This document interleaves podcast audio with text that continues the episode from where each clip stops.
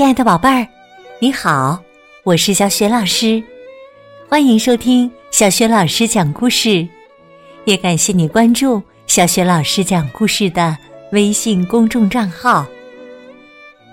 下面，小雪老师带给你的绘本故事名字叫《出行简史》，选自中信出版集团出版的《哇，历史原来是这样》系列绘本。是由胡丽佳编著的，宝贝儿，现在啊，我们出行有各种各样的交通方式。那么，古时候的人出行又是怎样的呢？我们一起来听听吧。出行简史。很久很久以前呐，我们的祖先无论去哪里，只能。依靠双脚，有时候啊，走的路多了，背的东西重了，脚底就会磨出又疼又痒的大水泡。哎呀呀呀呀！哎呀，真是哎呀疼啊！哎呀，孩子他爸怎么还没回来呀？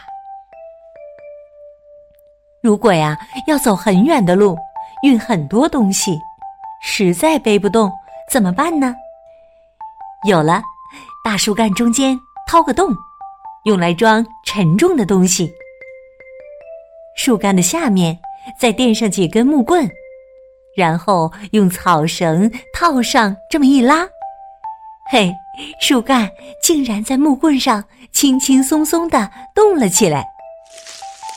机智的人们受到启发，发明了轮子，这样啊，最原始的车。就出现了，哇，这多省力呀！车在陆地上很管用，却过不了河，怎么办呢？有了，把掏空的树干推进河里，嘿，树干竟然轻轻松松的就浮了起来。这就是独木舟，是最早的船。哈哈，坐着独木舟，我就可以先摘到河对岸的果实了。哎呀，完了完了，河对岸的野果子要被他们摘光了。后来呀，人们又发现了更省力的出行方式——骑马。不过，野马的脾气大，不容易被驯服，骑马的人常常会被掀翻，跌落马背。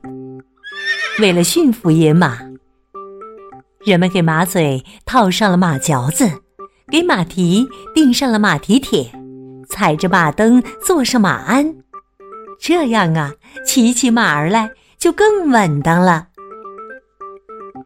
除了马呢，我们人类还驯服了各种各样的动物，有骑驴的，有骑车的，有骑羊的，你猜怎么着？还有骑猪的呢。再后来呀，出现了依靠人力抬行的交通工具——轿子。我们都知道，新娘子都是要坐花轿的。当然，乘坐不同的交通工具，往往代表着不同的身份地位。比如说，状元郎要骑大马，官老爷要坐官轿，庄稼汉呢？骑毛驴儿就行了。有的宝贝儿可能会问：那如果是皇帝出行呢？那排场啊，可气派多了。皇帝呢，会坐在用玉装饰的玉鹿里。这个鹿啊，是古时候的一种大车，可以用玉、金、革、木等不同的材料制作。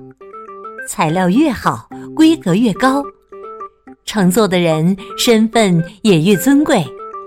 比如玉露以玉为装饰，是天子才能乘坐的车。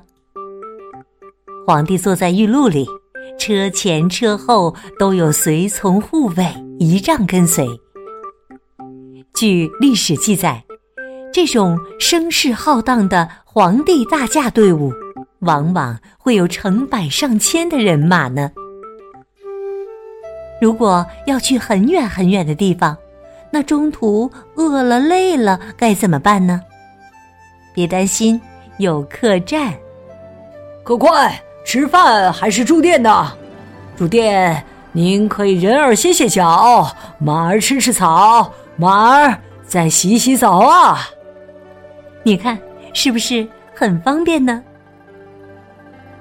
历史上啊，有一条很长很长的路，叫丝绸之路。这条路穿越大片沙漠，连接着东方和西方。各国商人骑着骆驼在路上奔走买卖，赚取钱财。因为骆驼的驼峰脂肪很厚，可以抵御沙漠夜晚的寒冷。骆驼很擅长在沙漠中行走。又叫沙漠之舟。看过骆驼的小朋友一定发现了，骆驼眼睛的睫毛很长，可以挡住沙漠猛烈的风沙。后来呀，勇敢的人们开始把眼光投向大海，他们造出依靠风力航行的大帆船。起风了，向大海深处出发。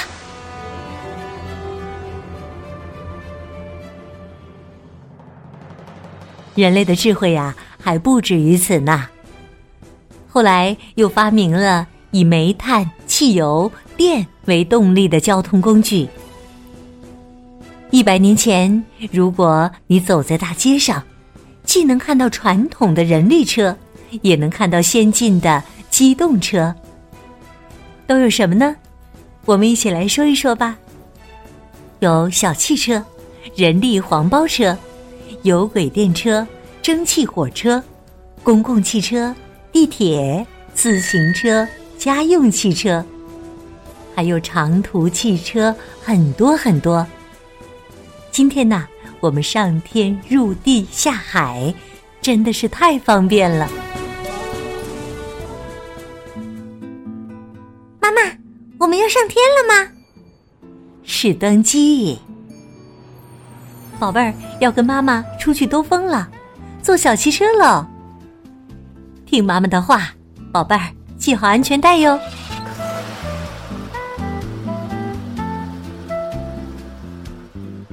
现在呢，除了有很多的交通工具，还有贴心的公共交通服务设施，我们的出行就更省心了。比如，可以给汽车加油的加油站、停车场。高速公路上还有服务区，车上还有智能导航。如果呢想洗车的话，还有洗车店，把车洗得干干净净的。当然呢，有很多人现在呀不再开车了，而改用骑自行车了，因为这样既能锻炼身体，还很环保。好啦，自行车蹬起来，我们出发吧。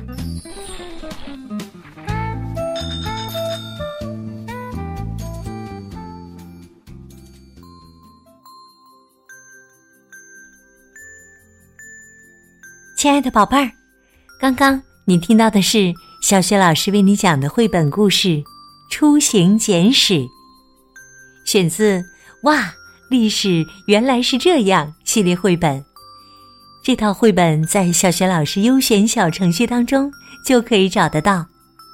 今天呢，小雪老师给宝贝们提的问题是：你都知道哪些交通工具呢？如果你想好了，别忘了。通过微信告诉小雪老师和其他的小伙伴。小雪老师的微信公众号是“小雪老师讲故事”，欢迎宝宝宝妈来关注。微信平台上既有小雪老师之前讲过的近两千个绘本故事，还有小学语文课文朗读、原创文章、丰富的活动。如果喜欢，别忘了转发分享。让更多的大小朋友受益。我的个人微信号也在微信平台页面当中。好啦，我们微信上见。